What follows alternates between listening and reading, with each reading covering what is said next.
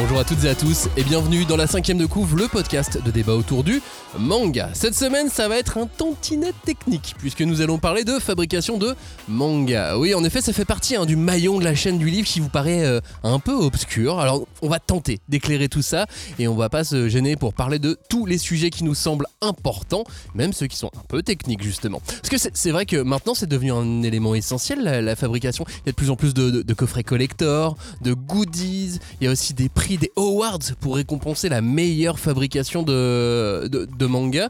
Mais attention, derrière ce mot, on peut mettre plein de choses, notamment parfois on met la logistique et la distribution un peu au milieu, on sait pas pourquoi. On, voir de l'édito. Euh, voir euh, l'édito, exactement. Ça, ça vient un peu embrouiller l'esprit des lecteurs. Puis euh, il y a aussi l'augmentation des prix des mangas l'inflation des matières premières d'une part, et puis toutes ces nouvelles propositions éditoriales, éditoriales à, 20, 30, même 50 euros le, bouquin. Par conséquent, ça rend les consommateurs encore plus intraitables qu'avec un livre à, 6 ou 10 euros évidemment. Euh, Robin, toi, t'as des préférence de, fabrication Genre un, type de papier avec qui tu pourrais passer tes nuits Oh, papier, je t'aime. Bah, euh, j'ai une petite préférence pour les, papiers un peu offset, tu vois, qui sont un peu au toucher, un peu doux, un peu. Euh, Premier mot de cette émission, offset, qu'est-ce que ça veut dire Tu vois, bah, bah, je sais pas, j'ai pas les compétences techniques pour vous dire de quoi il s'agit, mais je sais que c'est un papier qui, au toucher, a un rendu un peu plus. Euh, texturé, mais tu vois, un peu plus doux que du papier euh, bah, papier brillant ou papier euh, mat ou semi-mat, tu vois, qui sont un peu plus lisses. Je comprends.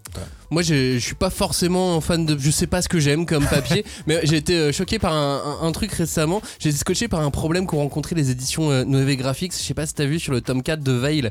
Tom qui a justement. Tom Collector qui a justement eu un prix pour sa fabrication.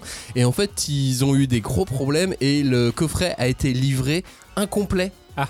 En magasin ce qui fait que certains magasins ont commencé à le mettre en rayon ou à le vendre, mais pas complet. Et pas blisté et ni rien pour un coffret collector. Ah, mais il manquait carrément des éléments. Il manque carrément des ah éléments dedans. donc c'est un truc de, c'est un truc de malade. Enfin bref, voilà, la fabrication de, manga est en question et c'est dans la cinquième de couve. On ne pousse pas, s'il vous plaît. On ne pousse pas, c'est inutile. Le public n'est pas autorisé à assister aux épreuves éliminatoires. Moi, je crois que je pourrais être un très bon ninja. À quoi vous jouez L'heure est grave, c'est pas le moment de faire les guignols. Mais on n'a rien d'autre à faire, on peut pas sortir. On va leur faire notre attaque secrète. L'attaque de la Tour Eiffel, ils vont rien comprendre. Et il faudra aussi parler des dessins animés, notamment des dessins animés japonais qui sont exécrables, quoi, qui sont terribles. Oh, les bâtards. Oh, this you crazy mother La cinquième de couve, c'est le seul podcast où tous ensemble nous allons découper, disséquer, dépecer, charcuter et aimer les mangas et leur fabrication. Salut Robin, j'espère que tu t'es pas plié en quatre pour être là. Oh. T'as vu Non, ça va. Je suis content, je me suis est-ce qu'il va comprendre ma J'avais un peu de route, mais ça va, c'est mon sorti. Pour parler de fabrication de mangas, nous avons fait appel à un spécialiste, puisque c'est son métier de fabriquer des mangas, Nicolas Ponce. Tu es chef de fabrication pour euh, le premier groupe d'édition en France, Hachette, dans lequel on trouve notamment les, euh, les éditions Pika ou Nobi Nobi, dont tu as la charge. On dit Pont ou Ponce? On dit Ponce. Bonjour à vous, je suis très content d'être ici avec vous. Euh, le papier offset, donc, est-ce qu'on est qu'on a bon là quand on dit euh, c'est un papier un peu texturé? Oui, oui, on a bon. Euh, le papier offset, c'est aussi le papier qu'on utilise dans les photocopieurs. Donc, on, voit à peu près tout de, suite quoi il s'agit. ok, très bien. Si vous nous découvrez, sachez que nous revenons chaque semaine avec une heure de podcast, parfois plus, rarement moins, pour parler de manga.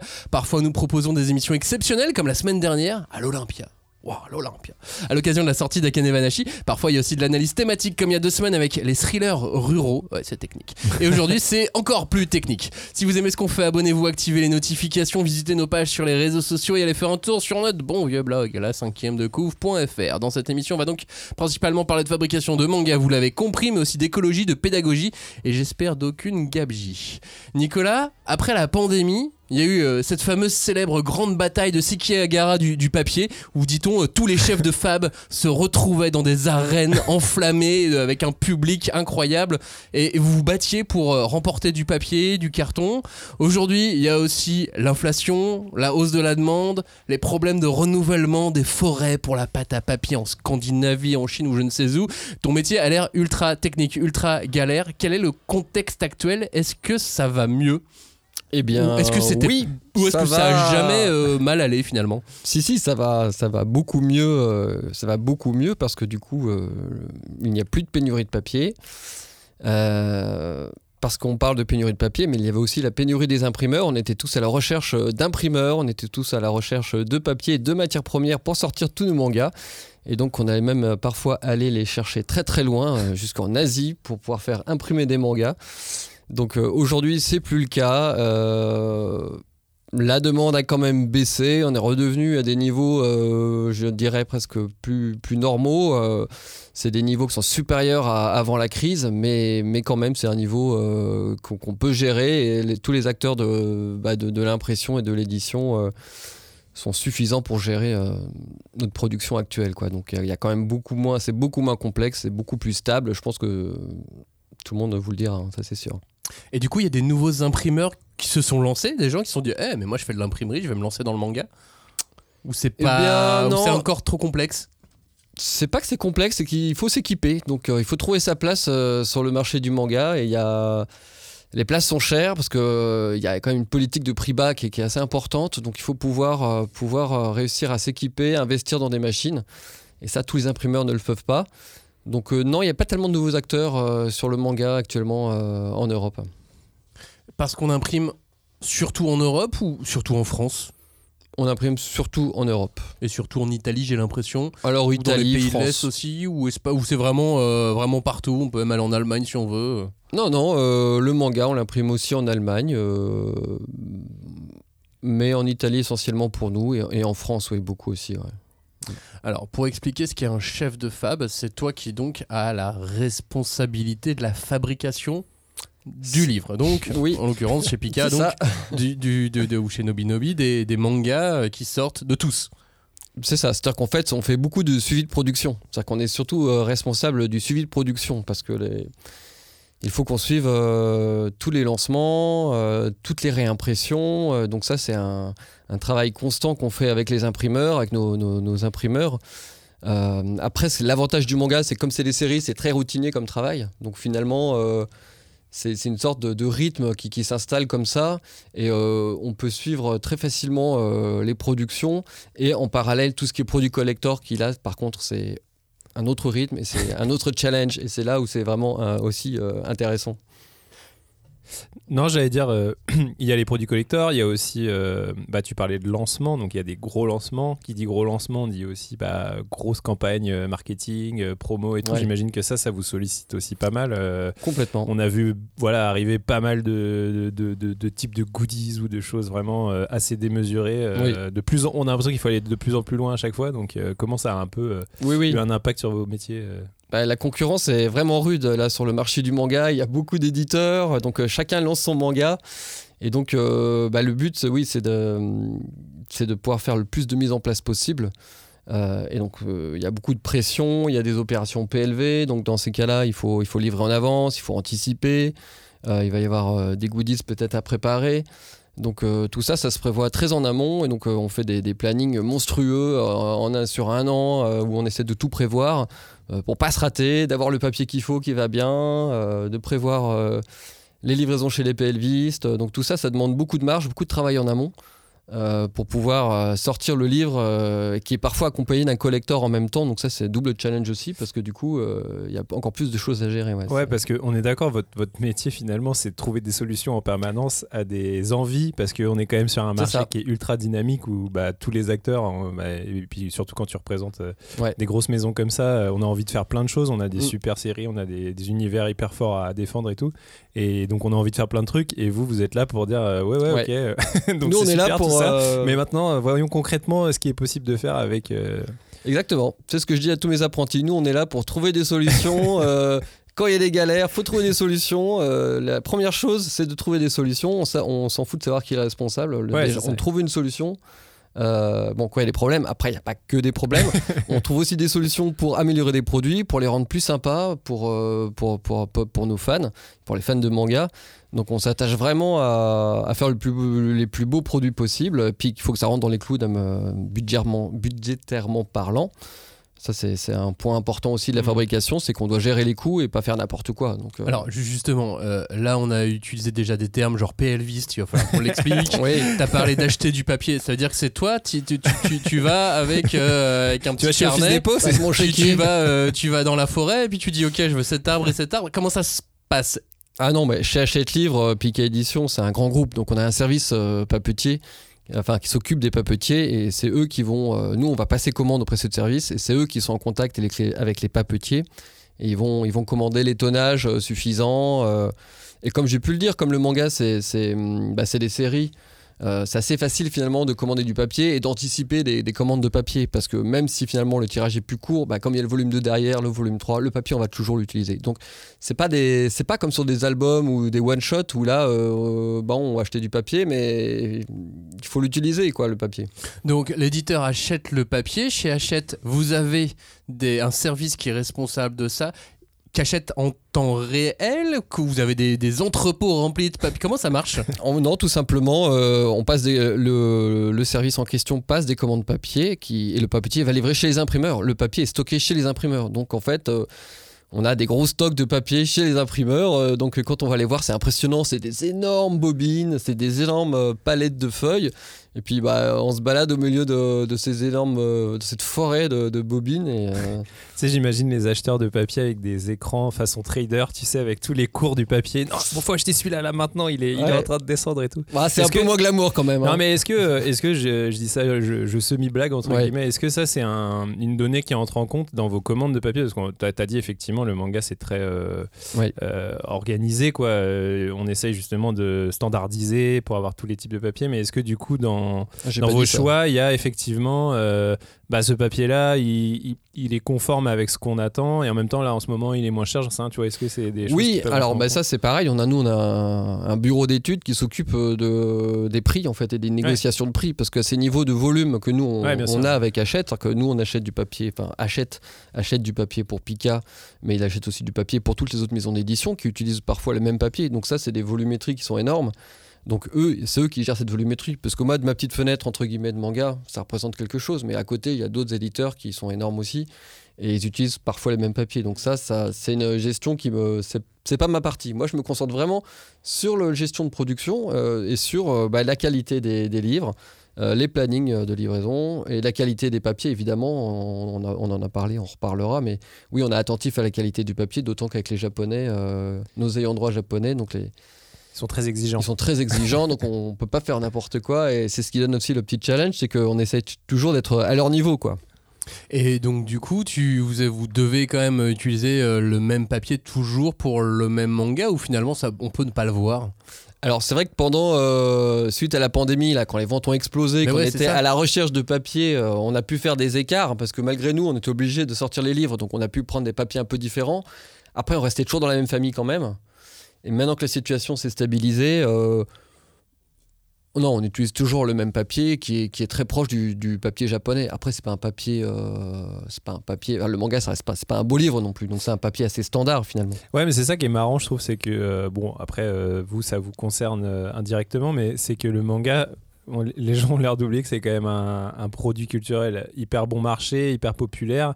Donc, normalement, la fab, entre guillemets, est censée être, euh, je dirais pas accessoire, mais en tout cas, on n'est pas censé. Standard, ouais. On n'est pas censé y attacher autant d'importance et quand tu vois effectivement euh, sur les réseaux sociaux ou autres euh, des réactions vraiment euh, très très virulentes euh, Ouais. vis-à-vis de, de problèmes, euh, d'impression de machin, t'es là.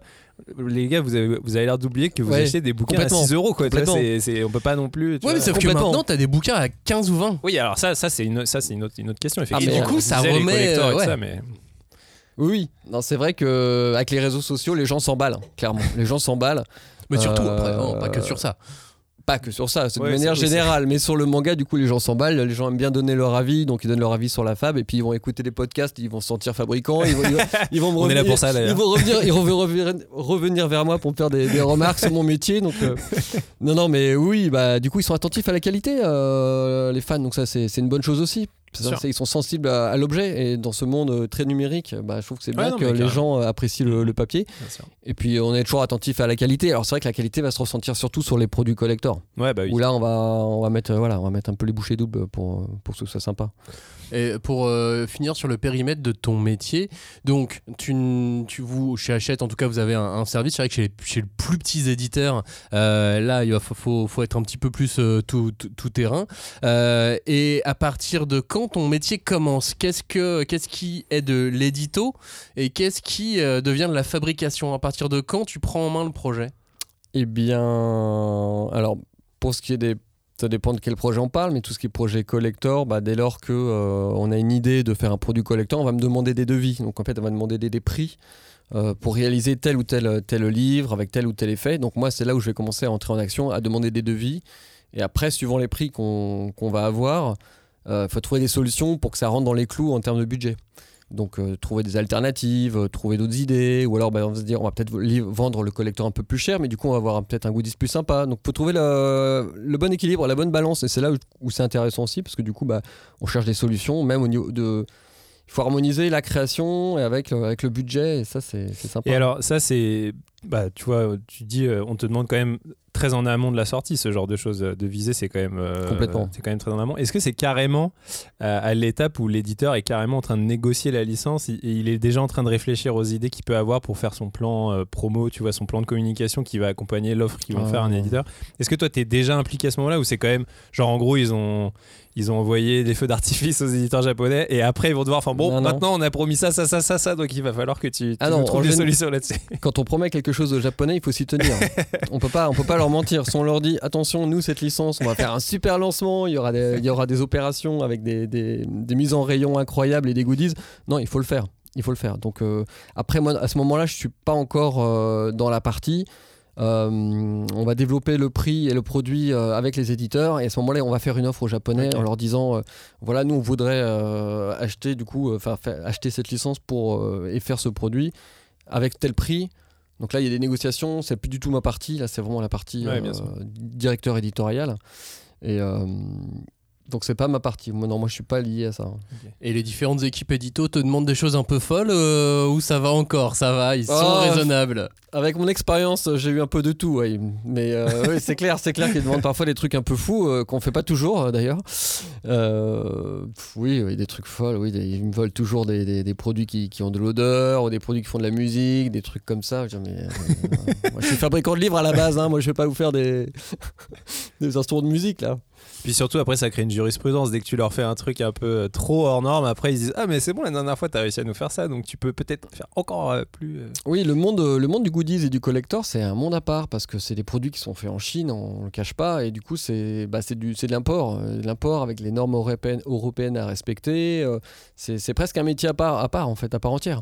Et c'est assez récent malgré tout par rapport à, à ta carrière, parce que toi tu, tu travailles, tu as travaillé chez Pika d'abord, Oui. avant, euh, avant même que Pika fasse partie du groupe Hachette. Complètement. Donc tu as vu toute l'évolution euh, de tout ce, ce marché avec euh, des collecteurs qui n'existaient euh, pas avant. Non, c'est vrai que des goodies qui n'existaient pas autant. on en lançait, on lançait un ou deux collectors euh, par an, et puis là, il y a une vraie demande, une vraie demande des fans d'acheter des produits un peu tirage limité, de qualité. Donc euh, c'est vrai que tous les éditeurs de manga s'engouffrent là-dedans, en fait. Et donc il y a une Mhm. sorte de surenchère. Euh, mais au départ, c'est vrai que euh, moi, le premier collector que j'ai fait, c'était un coffret Fairy Tail. euh, Tome 19 Ouais, c'était le tout premier, mais il était super. Ce, moi, je, je- Je sais, je l'ai acheté. il était top ce coffret. Quand je le regarde, je me dis toujours, mais il est bien fait. Il est bien fait, est un bien peu fait, grand par rapport à la taille du manga. Ah, ça commence. Ouais, voilà. les critiques, voilà. ça y est, t'es pas prêt, mais. Ouais, voilà. Mais bon, je l'ai acheté, hein. j'étais, ravi Ouais, de l'avoir. Non, il était bien, ouais.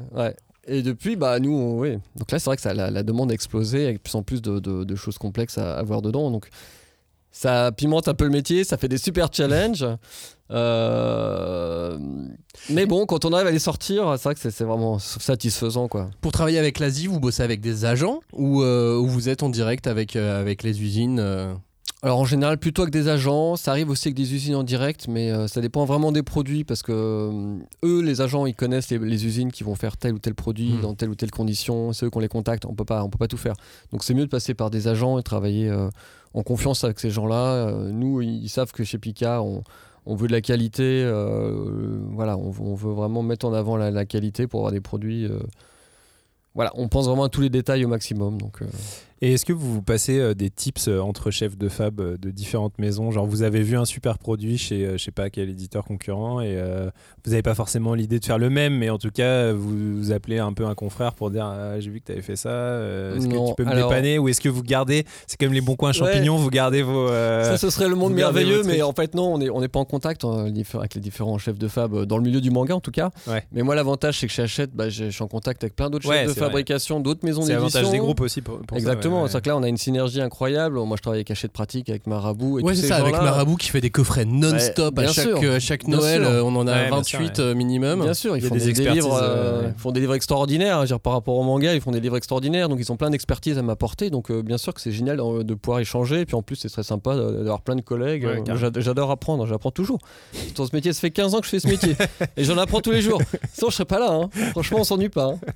Pour revenir sur le travail avec l'Asie, moi, sur, euh, alors c'était sur les, les- les usines qui font de la figurine, mais euh, j'avais eu des échos euh, sur le fait que au moment où tu fais ton deal, où tu te mets d'accord sur les grandes lignes, c'était l'accord tenait au moment où tu le faisais, mais qu'il ne tenait pas jusqu'à la fin. Ah oui. C'est vrai ce genre de choses Bah, Que l'accord peut changer avec, euh, alors, avec ces euh, usines en Asie Alors à ce point-là, je sais pas, mais en tout cas sur les transports, oui, clairement, ils, nous mettent, ils te le mettent, hein, l'option. euh, attention, le coût du transport peut bouger, euh, donc ils se, ils se réservent un peu de marge parce que bon, mais c'est vrai que c'est des choses qu'ils maîtrisent pas. Et c'est vrai que le coût du transport, et c'est très, c'est, c'est indépendant. Après, euh, à ce niveau-là, non, j'ai jamais connu, hein, heureusement.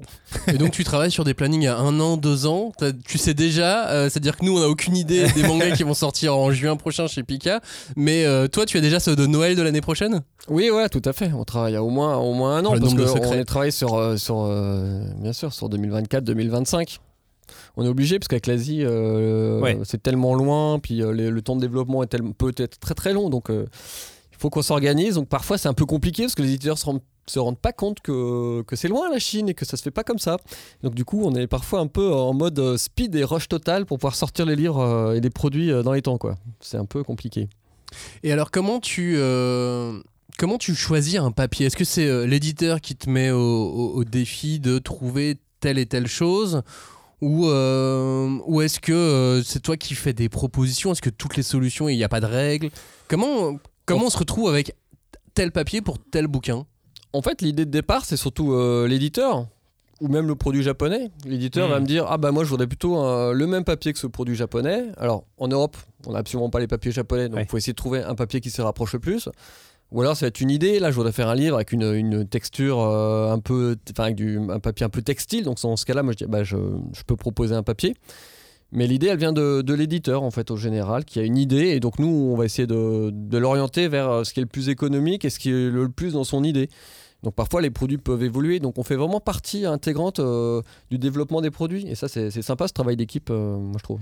Après, c'est euh, ça, c'est, on va dire, c'est principalement pour ce qui est du hors standard. Non, vous avez quand même globalement, j'imagine, sur, bah, surtout, encore une fois, le manga, c'est un produit standardisé entre guillemets. Donc, est-ce qu'il y a une règle, je sais pas, 80% de la production, c'est du truc standard avec des, des formats et des papiers qui, qui changent pas tellement? C'est juste que on a une nouvelle série, on va le faire rentrer dans tel ou tel standard. Vous pouvez en avoir peut-être plusieurs, j'en sais rien, tu vois. Et, et 20% de la prod qui serait, euh, je sais pas, du hors standard, euh, où là vraiment on peut faire ce qu'on veut et on peut carrément aller chercher des trucs. euh. Bon, en fait, euh, tout ce qui est manga, euh, comme tu disais très justement, ça reste un, papi- un, un- un livre entre guillemets de, de consommation. Ouais. Donc, C'est c'est un papier qui sera toujours standard, qui sera au plus proche du livre japonais. Et après, le, le choix des papiers, c'est plus sur les beaux livres, qu'on va faire sortir des beaux livres un peu exceptionnels, ou sur les produits collector, où là, on se fait plaisir. Mais donc, comme tu dis, donc en gros, ça représente euh, enfin 90% de nos Ouais, papiers, 80, c'est ouais. un papier standard parce que c'est la production est standard. Ouais, bien sûr. Il suffit de regarder les livres japonais, il n'y a pas de secret, ils sont pareils. hein. Et alors, qu'est-ce qu'ils ont les papiers japonais? Pourquoi on les a pas? Ah, Je mais veux dire, euh, on peut les mettre dans un bateau et les faire venir. C'est quoi Ah le ouais, problème? bah, on peut en faire moins loin, tu vois, ça fait moins de bilan carbone déjà. Oui, oui, non, mais je veux dire, C'est quoi ce, ce truc du euh, les Japonais ont des imprimeries et, des, et du papier de meilleure qualité? Qu'est-ce qu'on- Non, mais c'est ça. On peut pas acheter leurs machines et les faire venir en ça, France? C'est fou, mais c'est fou, mais c'est fou. Le, le Japon, c'est vraiment un monde à part parce qu'en effet, ils ont leurs propres imprimeries, ils ont leurs propres papiers, ils ont leurs propres euh, références d'encre. Des encres, ouais, c'est ça. Euh, ouais. Donc euh, qu'on peut avoir ici, mais c'est pas c'est pas les encres qu'on utilise. Nous, on utilise plutôt bah, les encres Pantone, par exemple, qui Ouais. sont des encres américaines, mais eux, ils ont ils vont plutôt utiliser les encres des encres des références japonaises. Et même à tel point pour pour te dire, c'est que hum, parfois on a envie de faire un produit, euh, on, euh, on veut répliquer un produit japonais pour le marché français. On passe par une usine euh, en Chine. Et moi, je passe par une usine en Chine qui a également des, hum, des imprimeries au Japon. Et ils m'ont dit, mais euh, je dis, ben, on pourrait peut-être imprimer ce, produit, ce livre euh, au Japon, hein, dans votre usine euh, qui est dans le groupe au Japon. Et disent, ah, mais non, non, l'usine au Japon, c'est pour la production japonaise. Vous, ce sera fait en Chine. Et on peut pas. Non, non, on peut pas. C'est vraiment comme ça. Donc c'est c'est hyper fermé. C'est bon, on le sait. Le Japon, c'est un pays vraiment, euh, vraiment à part pour ça. Ils ont. Ouais, mais je me souviens, euh, on avait reçu euh, Benoît Huyot, euh, éditeur Glénat, pour parler des Perfect Akira, qui avait représenté un sacré défi Ah aussi oui. en termes de fab. Oui. Parce que notamment, bah, les jaquettes sont la plupart imprimées en, en ton direct. quoi. C'est des, des encres, du coup, qui sont Oui. des couleurs, enfin des références, comme tu disais, japonaises. Et vraiment, il nous avait expliqué que le, le nombre d'allers-retours qu'il y avait eu en essayant de trouver le pantone équivalent ou l'encre équivalente Ah oui, euh, avec les normes Oui, on arrive à des extrêmes incroyables. devenait, ouais, c'est ça. C'est euh, que les, les Japonais veulent la couleur, euh, leur Exactement, couleur à eux, mais nous, mais on a beau leur expliquer. Mais attendez, nous, on n'a pas avec vos imprimeries, on n'a pas vos encres. ah, mais ils veulent pas, ils veulent pas le savoir. T'avais eu un gros défi sur Card Captor Sakura, la nouvelle édition, non? Oui, ce- oui, à oui. ce euh, niveau-là. il y a, oui, bah pareil. Il faut, il faut envoyer des épreuves couleurs, euh, donc des, des échantillons hein, couleurs aux Japonais pour, pour leur dire, bah, regardez, ça sera comme ça. Mais sauf que ce qu'il faut savoir, c'est que la couleur, c'est culturel en fait. On voit pas tous les couleurs de la, Ouais, bien de la sûr. même manière. Et même entre nous, euh, en Europe, Mm. on voit pas les couleurs de la même manière. Donc entre le Japon et l'Europe, et eux ils voient des, des trucs que nous on voit pas. Je dis mais là c'est plus bleu, là c'est plus rouge. Je dis mais non mais arrêtez, c'est pareil. Donc c'est c'est un dialogue de fou et pourtant faut donner euh, faut donner satisfaction à, du coup aux, aux ayants droit, à nos ayants droit japonais. Et euh, Avec on y arrive plus, hein. et avec en plus des délais des fois de réponse qui sont euh, avec des délais de réponse compliqués. Et, Et, puis parfois après, des auteurs et des autrices qui, euh, qui ont leur mot à dire en plus. Bah, complètement. Et moi, ce qui me tue, c'est qu'après, je vais, je, vais, euh, je vais en Espagne, je vais en Italie, j'achète les mangas, les mêmes. Je dis, mais attendez, mais c'est quoi cette fab C'est quoi cette qualité? Euh, Alors, avec nous, ils nous cassent les pieds, mais alors, quand je vois ce produit-là, je me dis, bah dis donc, en fait, on a de la marge. Et même aux États-Unis, il n'y a même pas de jaquette. En Allemagne, il n'y a pas de jaquette. Non, avec, non plus. avec les Français, ils sont super exigeants. Bah oui, parce Mais- que mais c'est bien, mais c'est- mais quelque c'est- part. c'est une exception culturelle aussi quelque part. Non, mais quelque part, c'est bien parce que ça nous oblige à être, à être exigeants. Parce que sinon, euh, peut-être que demain, le manga, il y aura plus de jaquette ou euh, parce que euh, bah, parce que ça coûte trop cher de mettre une jaquette. Enfin, tu vois, ou alors peut-être demain, on fera plus d'effets parce que ça coûte trop cher. Mais là, en fait, on est obligé de, de- de- d'être, au- d'être au niveau de la qualité. Ouais, d'être challengé tout le temps. quoi. Voilà, donc ça, c'est, c'est quand même, mine de rien, c'est, c'est pas mal. Mais euh, t'as connu l'époque. Est-ce qu'il y a eu des mangas sans jaquette chez Pika? Ou ça a toujours Alors, été avec ouais, jaquette Je suis pas aussi vieux que ça. Tout ce que j'allais dire, cette exigence, on l'avait peut-être pas au début du manga en France. Mais, au début euh, de l'histoire du manga en France. Je sais pas, j'ai retrouvé des très très vieux mangas de l'époque avant Pika, donc euh, à l'époque où euh, ça s'appelait pas encore Pika, où il y avait Manga des- Player Voilà, manga player, mais je crois qu'il y avait déjà une jaquette. hein. Donc, euh, bon, après, le... ouais, ouais, non, non, j'ai retrouvé ça chez moi. Je, je les garde dans ma vitrine, là, c'est mon musée, ça. Mais du coup, tu regardes euh, quand tu pars à l'étranger, euh, tu, tu passes dans une Ouais. librairie, tu. Bah, bah Tu ouais, rentres et ah tu bah regardes, ouais, ouais, J'adore. Bah, j'adore. Puis en plus, les titres, en es- par exemple, les titres en espagnol des mangas et tout, parfois, c'est trop drôle, quoi. Enfin, là, je sais plus, je sais plus c'est quoi des titres en italien, euh, là. Sur l'attaque des titans, euh, ça, ça- ça- ça- j'ai plus le nom non plus, mais je sais que ça sonne bien. Ah bah euh. oui, forcément, c'est chantant. euh, c'est chantant. Ah donc c'est génial, donc on se régale, on se régale. Il y a un autre truc qui, euh, bah, qui rentre en compte quand on parle de, de- de fabrication aujourd'hui. En fait, c'est même ce dont on parle le plus, malheureusement, ce sont les erreurs de, de- de fabrication. Euh, qu'on soit bien clair, personne dans le monde du manga, je, je ne crois pas, fait exprès de faire des erreurs. On est bien d'accord là-dessus. Il n'y a pas de sabotage, non On est, on, est bien d'accord. Donc, euh, euh, ces erreurs, bah, il peut y avoir des erreurs humaines, mais souvent, c'est euh, c'est des histoires de, de contexte. C'est des enchaînements de choses qui font que. Il y a plein, plein de raisons qu'il y ait des problèmes euh, à tous les niveaux, parce que ce qu'il faut savoir, c'est que bah, la fabrication d'un livre, ça va de l'éditeur euh, jusqu'à la distribution. Il peut y avoir des problèmes à tous les niveaux. Donc euh, l'éditeur, il peut faire une erreur, euh, il peut faire. voilà. Là, on parle pas des problèmes de fabrication, mais en tout cas sur la fabrication, oui, ça peut être des problèmes tout simplement en machine, tout simplement. Ce qu'il faut- c'est ce que je dis souvent à mes éditeurs. Ne n'oubliez pas que ça reste. ça reste un produit industriel. C'est-à-dire que euh, venez en usine, venez voir une imprimerie, venez voir euh, les milliers de livres qui sortent des machines, vous allez voir, c'est un produit industriel. C'est pas un petit fichier de votre- derrière votre ordinateur qui est tout joli. Non, non. C'est un produit industriel, donc qui est produit par des machines. Et, euh, et par des humains aussi, et donc il peut y avoir, il peut y avoir des couacs sur la machine. Et des ouais, on coupes, en a des problèmes, hein, c'est sûr. Chez Panini, alors c'est un concurrent, je te demande pas de dire du mal d'eux. hein. Non, non, Mais ils sont sortis un, un- un manga qui s'appelle Mars, la, la réédition, qui a eu des, des gros problèmes de, de coupe. Ah oui. notamment euh, sur la partie intérieure, au Ouais, moment ouais, de- ouais. de- au- à l'endroit de la reliure. Ça, c'est quoi? C'est une erreur. euh, Enfin, ça peut être plein de choses, mais c'est globalement euh, une coupe qui était un petit peu trop lâche dans la marge ou quelque chose comme ou, ça. c'est au niveau des machines, c'est-à-dire que quand on fait une production, que ce soit de livres ou de n'importe quoi, il y a, il y a toujours une partie qui part à, à la poubelle. C'est-à-dire que Ouais. c'est la gage, quoi. C'est avant que la machine soit bien, bien réglée, bah, il y a des exemplaires qui passent et qui vont être détruits parce que c'est des, des échantillons euh, voilà, pour le réglage de la machine. Mais parfois, euh, ces échantillons-là passent dans le... avec les autres livres de qualité. Et donc, du coup, sur ta palette, tu vas avoir des bouquins euh, défectueux, quoi. Donc euh, tu peux avoir en effet, comme tu dis, ce problème-là. Nous, on a eu euh, des- problèmes de, de cahiers inversés, ça t'est arrivé, ou même des cahiers doublés à l'intérieur. Ah ouais, mais c'est collector du coup. Ouais, voilà. Mais bon, quand t'as pas la fin, t'es un peu dégoûté quand même. Mais ça, c'est marrant parce que euh, je pense que les gens se rendent pas compte que euh, justement, c'est une espèce de marge d'erreur qui est. euh, alors, acceptable, j'imagine que quand vous avez ce genre de problème, euh, vous faites une, quand même une mini-étude pour savoir déjà euh, quelle quantité ça représente sur le tirage complet et tout ça. Mais euh, c'est drôle parce que je pense que les gens, quand ils ont ce genre de problème, tu sais, ils s'adressent à l'éditeur en disant Oui, regardez, euh, mon exemplaire a un cahier en double, tu vois, ou un truc comme ça. Bah, ouais, comme si c'est- l'éditeur contrôlait chaque, chaque exemplaire de, Bah, c'est sa normal, c'est production. normal, c'est le client, il est en droit d'avoir un. Oui, mais euh, tu sais, c'est comme je sais pas si t'avais un problème avec ta voiture et t'allais appeler Ah bah. le siège de Renault pour euh, savoir pourquoi ta voiture a un problème. Alors, qu'en Alors, général, tu vas, font. alors qu'en général, tu vas voir ton garagiste, quoi. Donc en gros, a pas c'est encore de garagiste c'est pareil. monde, non, mais- tu sais, genre, tu, pourrais- tu vas chez ton libraire, tu lui dis voilà, mon exemplaire a un problème. Est-ce que tu en as un normal? Est-ce que tu me l'échanges, tu vois? Mais c'est, je pense, que c'est- ça, c'est de la Ouais, pédagogie a- qu'il faut faire parce que les gens se rendent pas forcément compte que il y Oui. y a- il y a cette chaîne et ce. Oui, oui, et moi je tiens à rassurer euh, nos auditeurs. Enfin, oui, il peut arriver d'avoir un livre un peu défectueux. Moi, j'ai. Même avant d'être fabricant, quand j'étais plus jeune, j'ai déjà eu entre les mains des bouquins un peu mal faits et tout ça. Bon, bah, il faut se retourner, enfin, faut demander au libraire Ouais, et, et ça se passe très bien. On- on- nous, on a des livres en- qu'on qu'on donne sans problème. euh. Oui, voilà, au pire. ça au arrive, pire. c'est sûr que ça reste un produit Mais avant de demander à l'éditeur, des- allez voir votre libraire. Bien sûr. Avant de nous incendier sur les réseaux sociaux, Et- et pauvres surtout ça. fabricants. Surtout ça, avant de. Non mais même quand on n'a pas le ticket en plus. Je veux Oui, dire oui, maintenant en fait, en fait c'est ça, c'est fait- que c'est même pas la peine d'avoir le ticket. Normalement, le, un libraire, si vous, si vous entendez bien avec lui, il vous l'échange. Ouais, complètement. Même si on s'entend pas spécialement. Oui. Le plus compliqué, c'est quand t'es dans les dans les hypermarchés où là, ça devient Ouais, ouais. Des, des clauses. Et encore, je sais même pas s'ils sont si embêtants que ça dans les hyper. euh. Je sais pas, mais c'est vrai que pour On des problèmes de fab, on en rencontre. Et... Mais c'est vrai que surtout sur les collecteurs, là, parce que plus le produit va être complexe, plus on va multiplier euh, bah, sur un produit collecteur, par exemple, sur un- même, même un produit très simple. Dès lors qu'il y a un coffret où il y a plusieurs livres dedans, si ton livre, euh, t'imprimes pas avec le bon papier, il va être trop épais, il va pas rentrer dans ton Ouais, coffret. sûr, ouais. Donc tu vas te retrouver avec, euh, avec 40 000 bouquins qui rentrent pas dans ton coffret. bah, je peux te dire que là, euh, vaut mieux pas que ça t'arrive, quoi.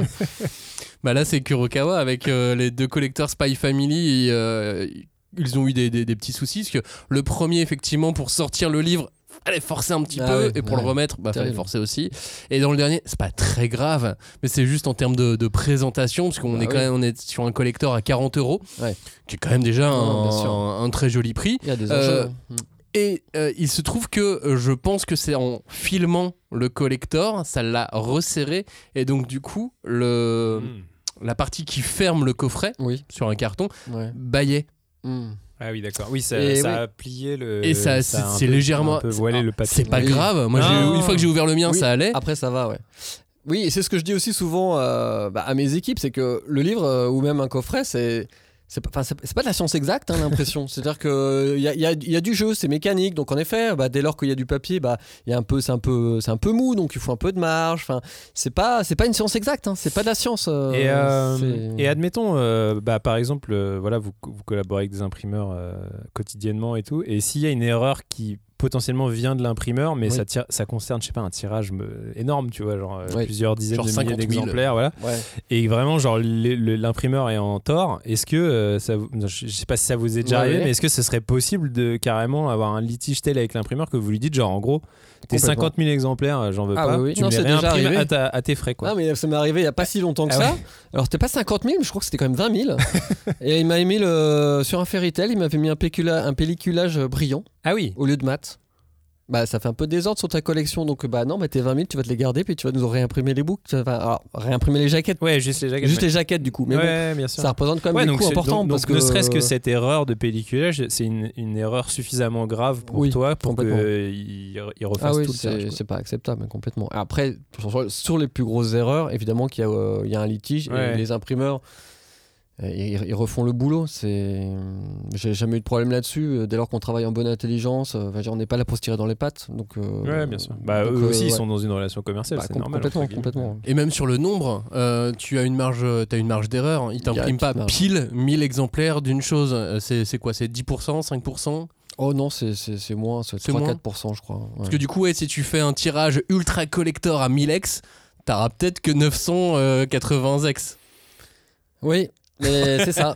Les produits collecteurs, c'est ouais, comme je dis, c'est tout un monde parce que plus on va avoir des éléments dans ce coffret collector, plus c'est que chaque élément doit être au bon tirage. Parce que Ah. si tu fais Et tout un- n'est pas fabriqué au même endroit en plus. et si tout n'est pas fabriqué au même endroit, c'est encore compliqué. Enfin, sans parler des plannings et tout ça pour rassembler tous les éléments. Mais si en effet il y, y a des goodies et il y a des bouquins, mais donc si j'ai assez de goodies mais que j'ai moins de bouquins, bah du coup j'ai moins de coffrets. Ouais. Qu'est-ce que je fais de mes, de mes goodies en plus ou, Donc c'est waouh, c'est c'est pas mal, ouais, c'est pas mal. Des prises de tête. euh, Ah ouais ouais non, on se, on se prend bien la tête. Il va y hein. avoir des nouveaux remèdes pour la migraine, a priori. Euh, J'ai Ah entendu ouais, ça à la je- radio récemment, euh, si jamais. Euh, D'où ça vient les problèmes de papier transparent, ou qu'on appelle transparent, parce qu'ils sont pas transparents non plus, faut pas déconner. Mais euh, d'où ça vient? Là, il y, a eu- il y a eu le cas, par exemple, avec, euh, avec les éditions euh, Kana, qui ont imprimé ce Naruto, que tout le monde a- attendait, parce que c'était Naruto en plus. Oui. Euh, et il partait d'un papier avec un nom un peu, un, un- un peu chouette qui est un, un Munchki- Mun- Munken. Munken.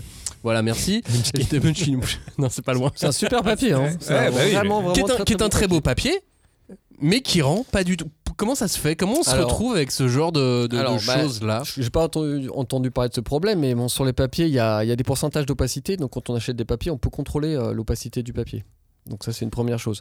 Et ensuite, dans la fabrication du, du papier, tu as des aléas aussi. C'est comme tout. C'est-à-dire que tu peux avoir peut-être un peu moins de transparence, un peu plus de transparence. Ça peut être dans les tolérances. Donc, euh, voilà. Donc, peut-être que. Et est-ce que les machines peuvent aplatir les papiers aussi?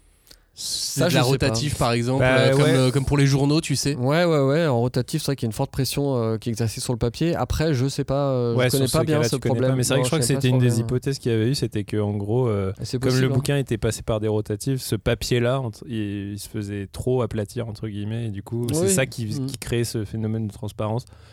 Mais voilà, comme dit Max, c'est ce pas de la transparence mais, euh, vraiment, mais euh, Oui, puis ça dépend du trait, de l'encre utilisée aussi. J'imagine que chaque papier euh, réagit pas de la même manière à l'encre. Exactement, euh, chaque papier réagit différemment euh, à l'encre et même en machine. Nous, on a eu des histoires avec des papiers, euh, euh, ça dégageait une telle poussière quand ça passait dans la machine que la poussière se déposait en fait euh, Ah. sur le noir de l'encre et ça Ah oui. faisait, des, ça faisait des, des trucs un peu dégueulasses. Donc, euh, oui, on peut pas utiliser n'importe quel papier non plus. Et c'est vrai que comme les, comme les papetiers ont aussi leur tolérance. Parfois, là, il faut que les quand les tolérances, euh, Ouais, voilà, on est un peu au marge là, mauvais voilà, sens. quand on est un peu à la marge comme ça, ça peut être, euh, on peut avoir des surprises.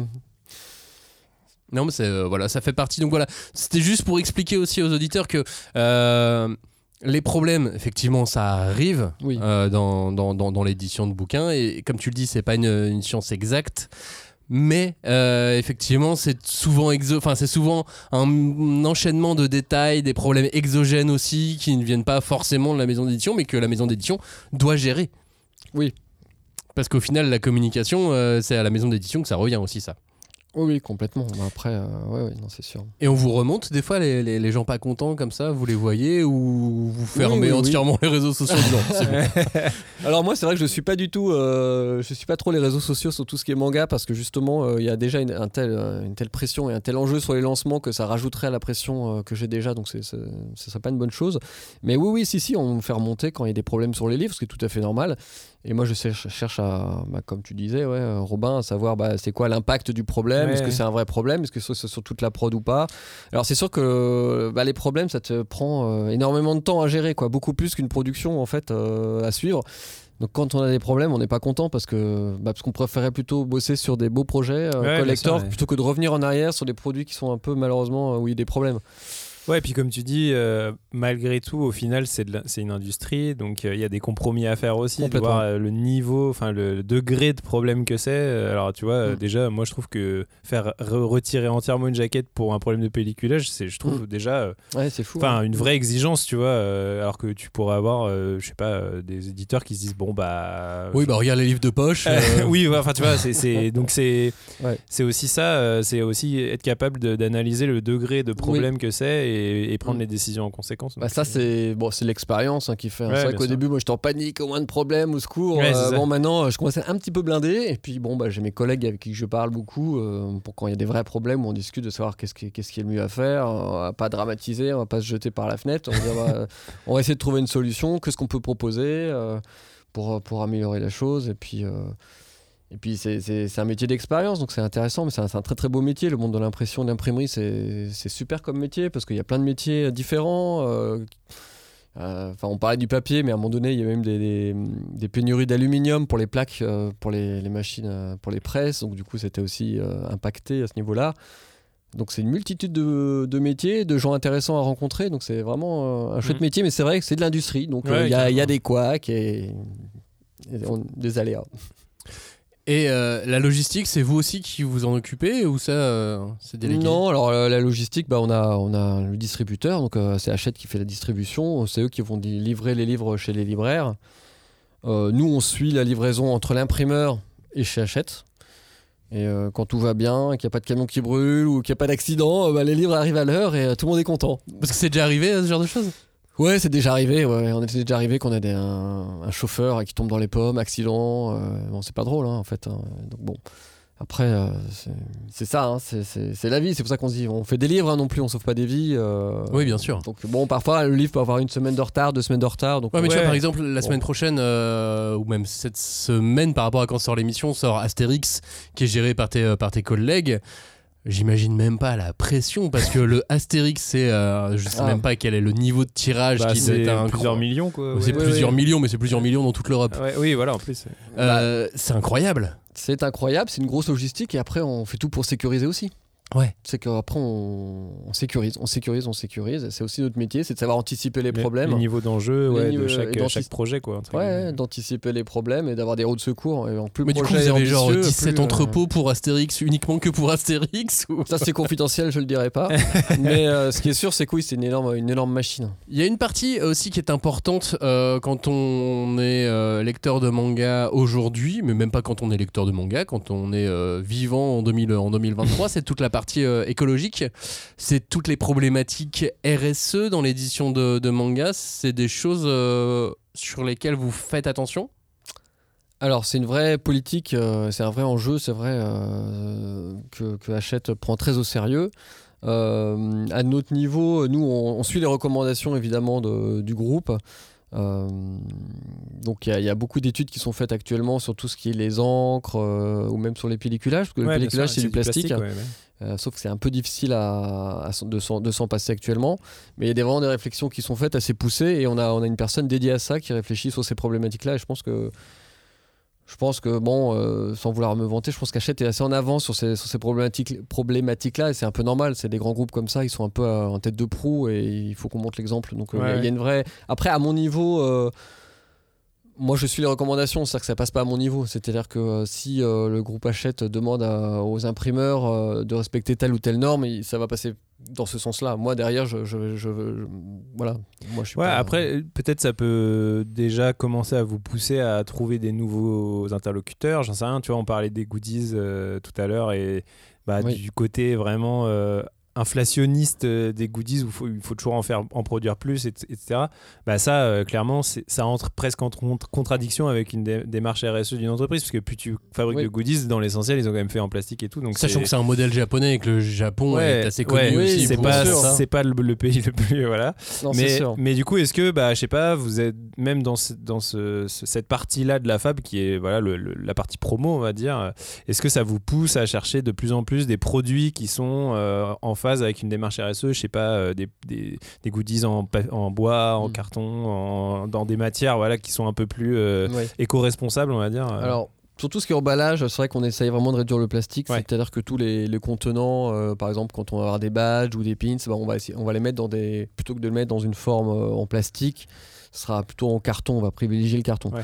Après, nous, ce qu'il faut savoir, c'est que tout ce qui est goodies. euh, on n'a pas l'autorisation tellement de créer des goodies. euh, on, on reprend des, produits japonais en fait. C'est qu'on n'a pas, on n'a pas de les accords pour. enfin, les japonais ne veulent pas qu'on crée des produits euh, pour telle ou telle série parce que ça voudrait dire qu'au Japon il y aura, il y a pas le, le- Ah le oui, produit qui n'existe ouais. pas. Et que c'est mieux en France qu'au Japon, ce qui ne doit pas avoir lieu. Bah voilà, ce serait quand même embêtant que sur euh, Blue Lock on sorte un produit qui n'existe pas au Japon. Les fans de Blue Lock au Japon ils vont se dire mais qu'est-ce qui se passe là? Il y a des trucs qui se passent à voilà, c'est Bah, le monde à faites-le- l'envers là. Faites-le dans vos imprimeries là-bas. Voilà, au donc, Japon, euh, là, comment ça se vous- ouais, pas, donc, euh, donc non, nous, on, on- nous, on vraiment, on, on regarde ce qui se passe sur le marché japonais et on reprend, euh, on va essayer de refaire euh, les produits euh, pour les, pour les, nos fans ici, ça mais c'est peut-être, clair. mais peut-être que ouais, votre marge, elle est plus justement sur euh, votre marge de manœuvre, elle est plus sur euh, le conditionnement, parce que eux, souvent, exactement. ils, souvent, ils Exactement. multiplient l'emballage pour des trucs. Des fois, tu te demandes pourquoi. Oui, oui. Là, peut-être que vous, vous allez beaucoup plus. euh, oui, je pense que l'Europe euh, là-dessus est beaucoup plus en, en avance que sur le Japon, même sur l'Asie. C'est vrai que eux, ils- en termes d'emballage et de suremballage, euh,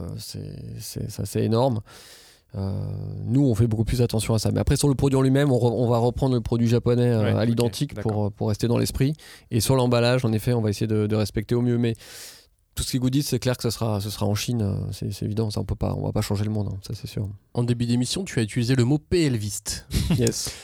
PLVist, qui est donc le fabricant de PLV, Ouais. promotion sur lieu de vente. Vente, tout à fait. Euh, ce sont ces euh, sortes d'étagères en bois ou en carton que ça. vous voyez dans les magasins, dans les librairies. On en voit aussi dans les pharmacies. euh, Tout à fait. Exactement, oui, c'est pour présenter les produits, les mettre en avant. Donc on.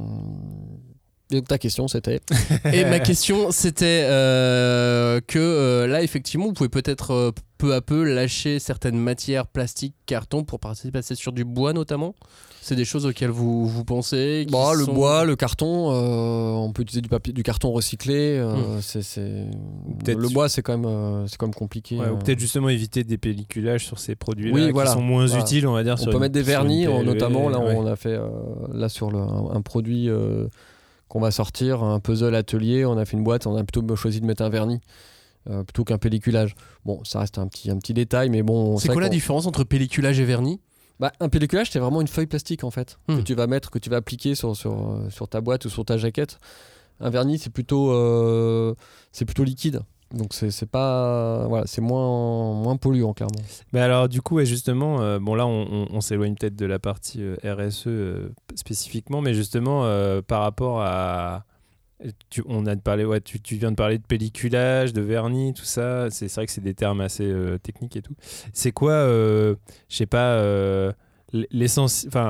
Les, les principaux euh, effets de fab que vous utilisez sur des jaquettes, par exemple, tu vois, genre, bah voilà, le pelliculage, on a dit, c'est une feuille de plastique qui va s'appliquer. C'est fait quoi, principalement pour protéger, quoi, en gros. euh, Oui, ça protège parce que si tu, tu veux prendre ton café et si tu renverses ton café sur ton livre, bah, avec une- un coup d'éponge, eh ben, tu, tu peux. Ouais, c'est ça.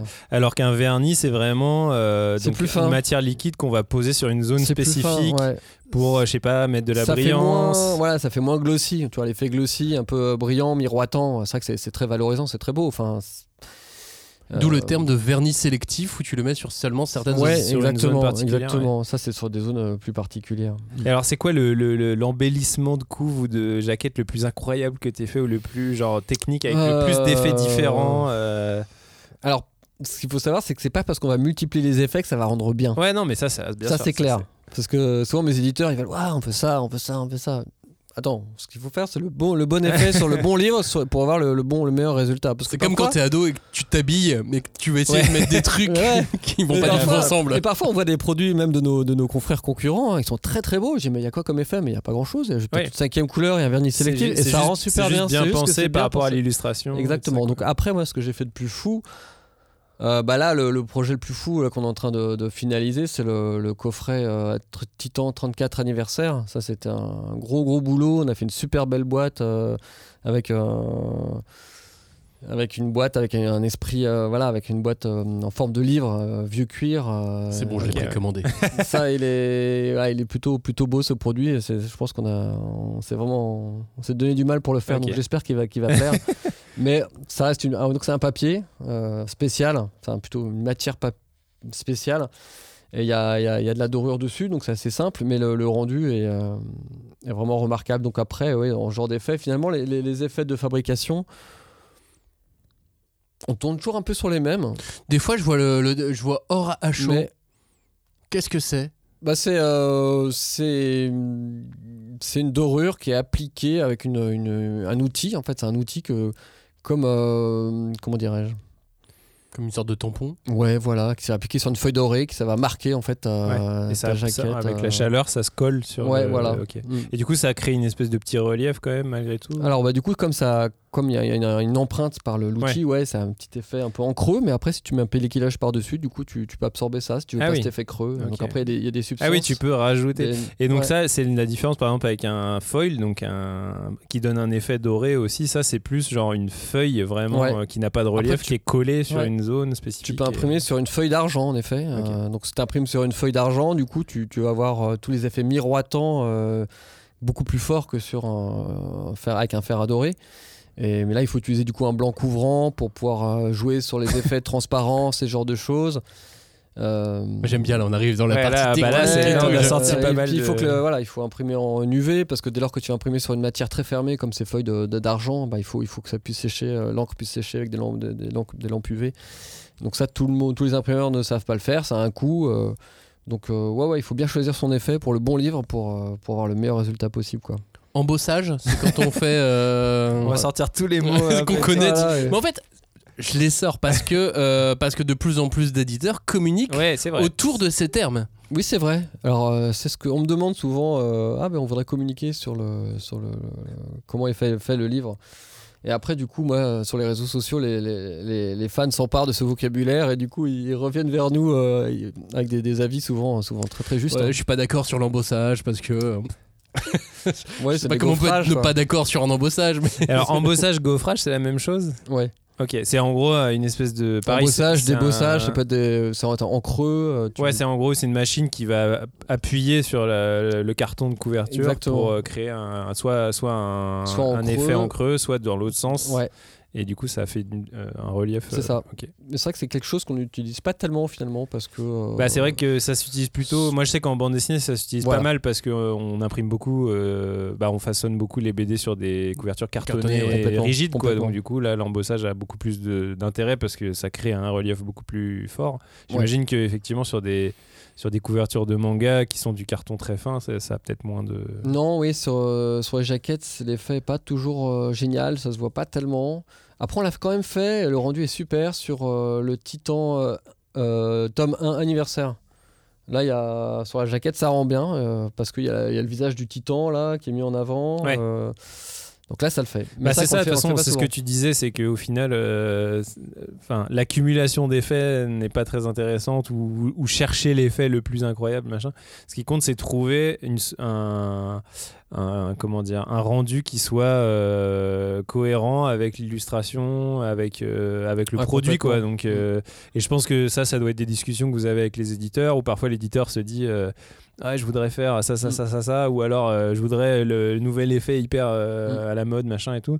Et toi, ça peut être à toi de lui dire en voyant l'illustration, le, le produit, de dire bah en fait peut-être que ce serait plus simplement euh, d'utiliser ça et ça aura plus d'impact, euh, ce sera plus visible. Complètement, parce que le livre, ça reste un objet, euh, un objet un peu sensuel. Que c'est un- et en fait, souvent, on a un ressenti du livre, mais on a, bah, le- le lecteur va pas analyser. euh, la- Enfin, c'est le professionnel qui va analyser les différents effets. bien. Et parfois, bah, le produit il est peut-être assez simple, avec quelques effets, mais en termes de sensation et de, de rendu, bah, waouh, il va être, il va être scotché, quoi. Alors qu'on n'a pas forcément fait des tonnes, mais juste ce qu'il faut.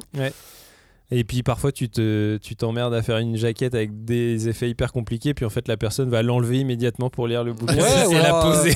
Ça va pas fonctionner, et puis finalement, euh, ça va être la cata. Ouais, ouais, non, c'est sûr. Mais il y, a- y un auditeur que je ne citerai pas euh, qui fait toujours la même chose. À chaque fois qu'il sort euh, ce qu'il fait, les gens sont Waouh Moi je vois le bouquin, je me dis, il n'y a rien. Bah, C'est c'est absolument Bah. rien. Mais tout le monde a l'air très content. ah bah, c'est bien. Bah, C'est soit, bien, il non, mais oui, c'est communique, bien. soit il communique très bien sur. euh, Oui, effectivement, euh, soit- sur sa fab, euh, soit, euh, soit il a trouvé la bonne euh, formule.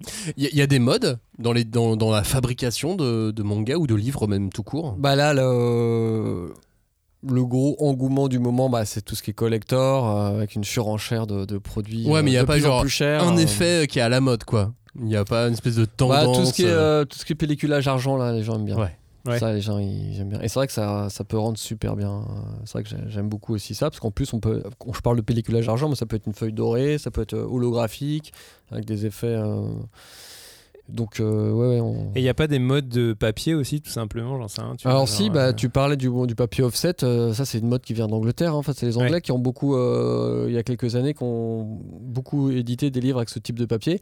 Et sur même les catalogues, tous les catalogues de publicitaires en fait étaient sur ce genre de papier, alors que nous on était encore sur les papiers un peu plutôt couchés, Ouais, bien sûr. les papiers plus lisses. Euh, donc ça, mais ça, ça remonte à des années. Et en fait, finalement, maintenant, nous, on sort énormément de livres, en effet, euh, sur papier, Papier offset. offset, ouais. Euh, Alors que c'est pas un, en vrai, c'est pas un papier si comment ça dire, peut être euh, super quali le papier, euh, ce genre de papier. Genre le- tu parles du Munken, ça c'est des très très beaux papiers, hum, avec des très beaux rendus à l'impression, même à l'impression quadri. Euh, Quadri, c'est en couleur, c'est ça? Ouais, quadri à couleur.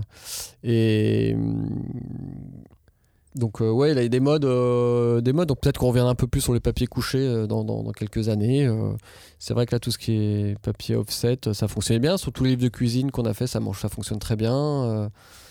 donc, Et sur tout ce qui est ex libris, là tu peux t'amuser à aller chercher. Alors je vais utiliser le terme parce que ça c'est un papier qu'on connaît nous dans les supermarchés, mais des sortes de papier canson, ouais. des trucs un peu comme ça.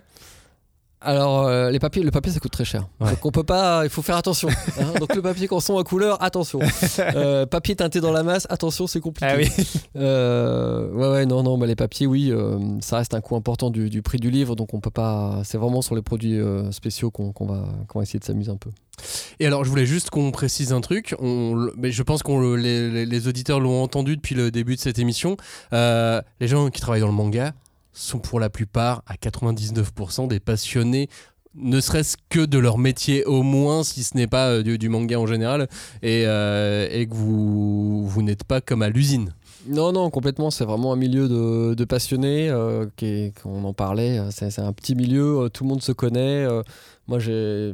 Bah, euh, on a en- par Pika, euh, plusieurs, on a eu plusieurs apprentis. On a eu des, des gens qui sont ensuite retrouvés, euh, fini par travailler chez d'autres d'autres éditeurs de manga. Donc c'est un tout petit milieu et on est tous passionnés.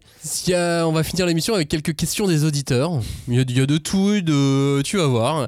Euh, que- quelle a été la chose la plus difficile que tu as eu à faire en fabrication? Moi, ma, ce qui va me rester là euh, sur, sur euh, mon expérience, c'est vraiment euh, l'année dernière quand vraiment on a, on a eu énormément de difficultés avec les papiers, avec les imprimeurs, avec les productions qui ont explosé.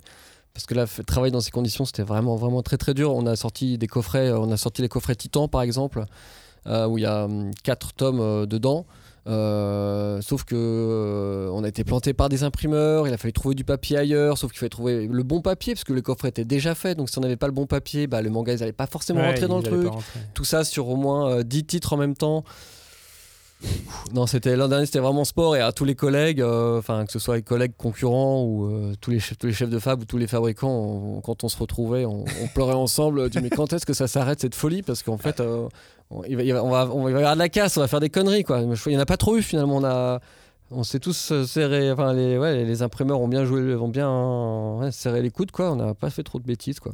Je Ah, crois. donc vous étiez pas dans l'arène dont je parlais en début d'émission, vous étiez plutôt Non, au café non. à la fin. ouais, on était tous au café à, à pleurer quoi, tellement qu'on en, a- qu'on en pouvait plus quoi. Non, c'était on était vraiment en bout, même au niveau des plannings, les plannings étaient explosés. Enfin, on arrivait, c'était compliqué de suivre des productions dans, dans ces conditions. Ça, Dans un coût de fabrication, le, le- le papier c'est le principal euh, coût.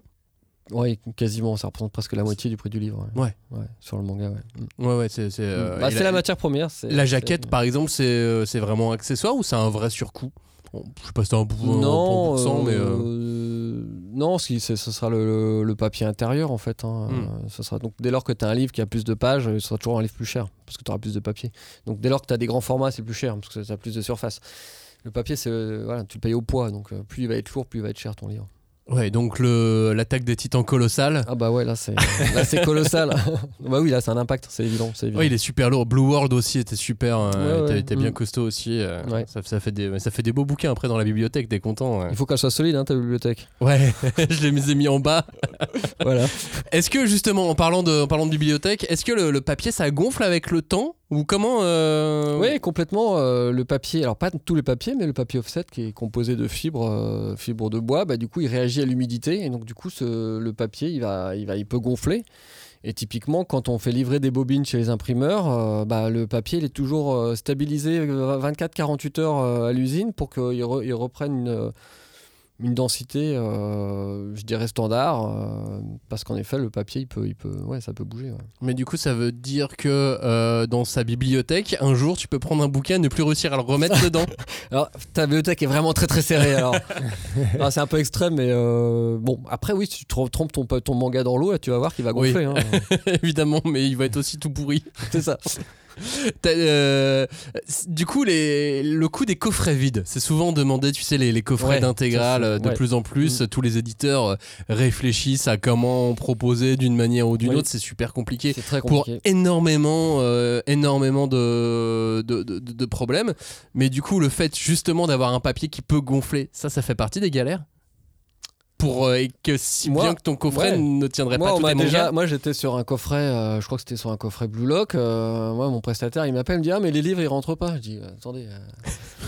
Ouais, ça m'est jamais arrivé. Alors je me dis Bon, ça peut peut-être m'arriver une fois, ça peut arriver ce genre de galère, mais en général, on demande toujours des échantillons, on fait vachement gaffe.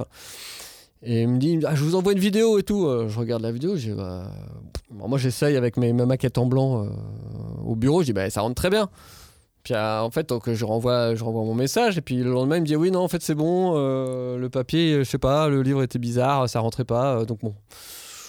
Mais pour autant, quand même, pour que ça gonfle à ce point-là, c'est quand même non. Non, le problème en fait sur le, tu parlais justement des coffrets à vide là. Le problème, c'est que si on veut mettre, si on veut faire des coffrets vides, euh, c'est vrai qu'il faut, ça voudrait dire que que tes mangas, oh, ils soient tous faits sur le même papier. Et euh, sauf que en librairie, tu peux très bien avoir des, des bouquins qui ont été faits l'an dernier, euh, peut-être sur une production qui a été faite euh, Mhm. peut-être dans un autre pays parce que tu étais en pénurie, donc du coup sur un papier un peu plus fin. Donc du coup, tu vas te retrouver avec ton, ton coffret, tu vas le remplir, ça va être moche. Bah, franchement, on n'a pas envie de ça, quoi. Qui a envie d'un coffret Voilà. moche Non, Donc- sans compter que en plus ces coffrets vides, je crois qu'en termes de logistique, Bah ouais, parce qu'en plus, aussi. au tu niveau, du- vends, ouais. au niveau du transport, euh, parce que ça peut s'abîmer. si Bah, après, c'est il y a vide, des euh, gens qui se sont lancés là-dedans, euh, livré à plat, par exemple, livré à Ouais. plat, tu le montes toi-même. Ouais. Mais C'est c'est ce qui pour- se fait le pourquoi pas Pourquoi Bah, pas Comme les PLV finalement. Ouais, exactement. Mais pourquoi pas Mais après, il faut que tes bouquins rentrent bien dedans et tout. Et je sais pas. ouais. Non, mais ouais, C'est- un vrai défi technique. euh, Après, c'est des choix. Moi, si on me demande de faire ça, je, je vais faire. hein, mais je vais, moi, je vais, je vais. C'est mon rôle aussi de leur dire Alerter, attention. ouais, moi, sur je vais alerter. Je vais attention, là, il y a. ouais. Est-ce que les gens vont vraiment être contents? Je suis pas sûr. Il faudrait pouvoir faire des coffrets un peu ajustables, peut-être. euh. Ah oui, avec une sorte de, Ouais. de glissade, Ouais, de t'as- glisse- ouais. de glissière derrière. Brainstorming ce soir. Va, fa- va ça. falloir que tu te rapproches des fabricants de chez Ikea, peut-être. Voilà, j'ai bien fait de venir. On a des idées ici. Est-ce qu'en tant que fabricant, t'as des conseils pour bien conserver ces mangas? Est-ce qu'on doit les mettre individuellement dans des petites pochettes en plastique pour être sûr qu'ils ne bougent pas Non, pas de plastique. oui, c'est ça. Non, bah, En il carton. faut, euh, bah, comme tous les livres, en fait, il faut les garder dans un milieu euh, pas humide, tout simplement, et pas à la lumière. C'est vrai que le Ouais, papier le soleil, manga, ça- euh, ouais, ça- comme euh, le jaunir. papier, voilà, le papier manga qui est un papier, on dit bouffant. Euh, Il y a des fibres de, de lignine dedans, donc du coup ça réagit à la lumière. C'est du bois, hein, donc il y a de la- ça réagit à la lumière, donc ça jaunit. euh, ça peut jaunir sur le dessus, justement. Donc si vraiment tu veux pas que ça jaunisse sur le dessus, faut peut-être mettre un petit, voilà, une petite dentelle dessus, je sais pas. Mes vieux manga players, effectivement, sont assez, assez ça fait- jaunis. Ouais, voilà. Après, Mais ça, ça donne un cachet. ça fait le charme du livre. Et puis Euh, c'est un, c'est un pro- le livre, ouais, c'est un produit qui vit, quoi. Bah c'est oui, du moi, je suis papier. avec ça. vit. C'est- Il faut que ça vive. Si c'est un bouquin qui doit rester nickel chrome euh, dans C'est ta pas un musée, votre bibliothèque, c'est Voilà. c'est un truc. où Mais chacun sa vous vision des choses. hein. ouais. Chacun sa vision des choses et du livre. C'est ça qui est intéressant. C'est que pour moi, je trouve qu'il faut que ça vive. mais, euh, Pour finir, on parle de, de- de fabrication, on parle d'objets, du livre. Est-ce que tu es aussi chef de fabrication des éditions numériques Absolument pas. Non, je m'occupe absolument pas des livres numériques. On a un service euh, chez nous qui s'en occupe. Mais c'est vrai que c'est bah, un autre euh, un autre métier, c'est un autre support. Mais c'est pas les euh, mêmes fichiers, c'est même pas. Y a. Si, si, si, la base, euh, c'est les mêmes fichiers, mais ils sont retravaillés quand même Ouais. pour que ce soit léger, parce que nos fichiers sont, sont quand même très très lourds. Mais on a un service pour ça qui est dédié, parce que c'est vrai que c'est, bah, on peut pas tout faire. Quoi. Ouais, parce qu'il y, a un- y a un système, j'imagine. Ça, c'est vrai que c'est un truc qu'on n'a pas tellement détaillé dans le jargon, mais il y, y a un système de BAT aussi en numérique, donc de bon à tirer, c'est-à-dire le, le- vraiment le, le- le- Oui. la personne qui va soit imprimer, soit euh, créer le fichier numérique, tu vois, te donne un- une version euh, pour que tu vérifies si tout est OK, s'il n'y a pas Oui, eu oui. un raté, je sais pas. C'est un peu le même process, hein. c'est-à-dire qu'il y a un fichier qui est, qui est réalisé par, euh, par les maquettistes ou par les éditeurs, et après, bon, bah, soit ce fichier sera un fichier outdev qu'on utilisera pour l'impression, soit il va être retraité derrière Ouais. pour, pour faire une édition numérique, et en effet, on va le resoumettre à BAT, peut-être euh, à l'éditeur. ouais. Mm. Et tu vois des évolutions euh, techniques ou technologiques euh, pour les, années à venir, que ce soit dans, l'industrie, euh, dans les machines des imprimeurs, dans la façon d'imprimer, dans les encres, dans quelque chose où ça reste malgré tout assez, assez standard et ça bouge très lentement? Non, là, ce qui évolue beaucoup et l'orientation que, donne, que aussi Hachette et les imprimeurs, c'est d'essayer d'avoir le, le moins de, de déchets possible. Euh, ça, c'est ça les, les gros, les gros enjeux et les, grosses, euh, les gros investissements euh, qui sont faits actuellement. euh, moi, je sais, là, j'ai visité une imprimerie en Italie, c'était voilà, c'était recycler le papier, recycler les encres au maximum, réfléchir ça. Ça, c'est c'est pas que voilà, c'est des, des réflexions que tous les pays européens ont et toutes les grosses industries ont parce qu'ils savent que c'est un peu les, les enjeux de demain et qu'on va leur demander toujours plus. Donc, de toute manière. mais après, en termes d'impression du livre. Bon, on a pu le parler, le, le manga ça reste assez simple, donc qu'est-ce qu'il faut améliorer? Bah, Je pense que c'est les, ouais, peut-être le, le- le côté recyclable du papier, des ouais. encres. Ça, Ouais, parce c'est- que le- c'est la- défis, je pense. Les machines en elles-mêmes, la technique d'impression, elle a pas bougé depuis euh, je sais pas combien de temps, mais. Bah, Bah, c'est donc c'est de plus en plus fiable. Je pense Ouais. que je pense que nos, nos livres sont de plus en plus fiables. euh, Il y a de moins en moins de problèmes. Il y en a, mais euh, c'est quand même de plus en plus fiable, de plus en plus automatisé aussi, euh, plus en plus rapide quand même. Maintenant, euh, maintenant on fait des livres très très vite. Enfin, genre, on répond à une demande de manière Ouais. incroyable. Donc là, là-dessus, il y a des, oui, il y a un peu de développement. Bon, je ne saurais pas dire quoi, mais euh, Oui, puis sachant que euh, je crois que tous les éditeurs ont le petit logo euh, papier qui vient d'une PEFC. forêt. Ouais, c'est ça. oui, oui, voilà. Après, tous nos papiers ils viennent de forêts qui sont gérées euh, et de tracées manière durable. complètement. ouais. Mm. Un grand merci Nicolas pour euh, toute cette conversation. Là, ça fait une heure hein, quand Ton même. qu'on- Ah, merci à vous, hein. avec plaisir. Et toute ton, ton expertise, Je- j'espère qu'on a répondu à toutes vos questions euh, sur, euh, sur la fabrication. J'espère qu'on vous a éclairé. Un dernier petit mot pour la fin qui, sont, qui est utilisé des fois par les éditeurs parce que quand ils font des photos, ce que ça rend bien. Un chromalin, qu'est-ce que c'est? Ah, un chromalin, bah, c'est une ancienne technologie euh, utilisée pour faire les, ce qu'on appelle les épreuves couleurs. C'est-à-dire que c'est vrai que euh, pour, avoir pour simuler un rendu en impression, on demandait à l'époque à, à faire des chromalins. Donc c'était une, euh, c'était une impression euh, à l'unité euh, pour, avoir, pour simuler le rendu en machine. Comme ça, on pouvait voir si les couleurs étaient bien. Euh, on- la technologie a évolué, on fait plus du tout des chromalins. Même moi, quand j'ai commencé mes études, c'était déjà fini. Maintenant, Pourtant, le mot est sur resté. Ouais, le mot est resté. euh, on est plus sur les technologies numériques maintenant. Moi, je l'utilise pas trop ce, ce mot, mais euh, Les GMG, non c'est, c'est- ça se dit voilà. Mais je crois que c'est une marque aussi. donc, euh, Oui, c'est ça, bon, c'est une ouais, marque de. Chromala. Mais euh, oui, parce qu'en fait, c'est ça, ce qu'on a peut-être. Ce que les gens se rendent peut-être pas compte, c'est que en gros, euh, la technique d'impression, c'est bon. euh, là, tu parlais de la couleur, c'est de la quadrichromie, donc c'est quatre encres de couleurs qui vont, qui vont en se mélangeant, euh, créer potentiellement toute la plupart des couleurs qu'on est capable de voir. Mais du coup, c'est sûr que si on est soit un, un artiste qui travaille, euh, qui fait des pein- de la peinture avec euh, voilà des des, en- enfin, des peintures euh, spécifiques et tout, la quadrichromie, donc ce, mélange d'encre va pas forcément rendre ex- exactement tel que tu l'as peint sur ton sur ta sur ta toile. Tout comme si tu fais du numérique, bah tu peux utiliser virtuellement toutes les couleurs qui existent euh, pa- Ouais. par l'œil visible et, et les- le numérique, le rendu sur ton écran va pas forcément être fidèle avec le rendu impré- impression. Donc c'est à ça que servent ces fameuses épreuves, c'est c'est comparer ton fichier de base et, euh, ou alors ton, ton œuvre de base et, euh, et, et le rendu par technique d'impression et tu si c'est ok bah là, Voilà. Le ça. réglage est bon donc tu peux y aller quoi. Et tu peux t'estimer trop mal. Merci beaucoup d'avoir écouté cette émission. La semaine prochaine, on est en vacances, mais on revient quand même avec, euh, avec un petit, euh, avec un petit ça. truc sympa quand même euh, à, à- à mettre en ligne où vous allez, euh, vous allez découvrir ça. C'est une surprise. C'est une surprise. Oui, c'est une surprise. Mais dans deux moi, semaines, même on- moi, je, moi je sais pas ce que c'est. Mais si, tu sais ce que c'est. Euh, la semaine prochaine, et dans deux semaines, on revient pour vous parler de Pluto. Évidemment, titre absolument cultissime qu'il faudra avoir lu dans deux semaines. Voilà, c'est bon, maintenant vous, vous savez ce qu'il vous reste à faire. Euh, merci de nous avoir écoutés. En attendant, on se retrouve dimanche aussi avec le supplément. Encore un grand merci, Nicolas. Merci à vous. Merci, ouais. Et merci à tous de nous avoir écoutés. Ciao, salut Salut.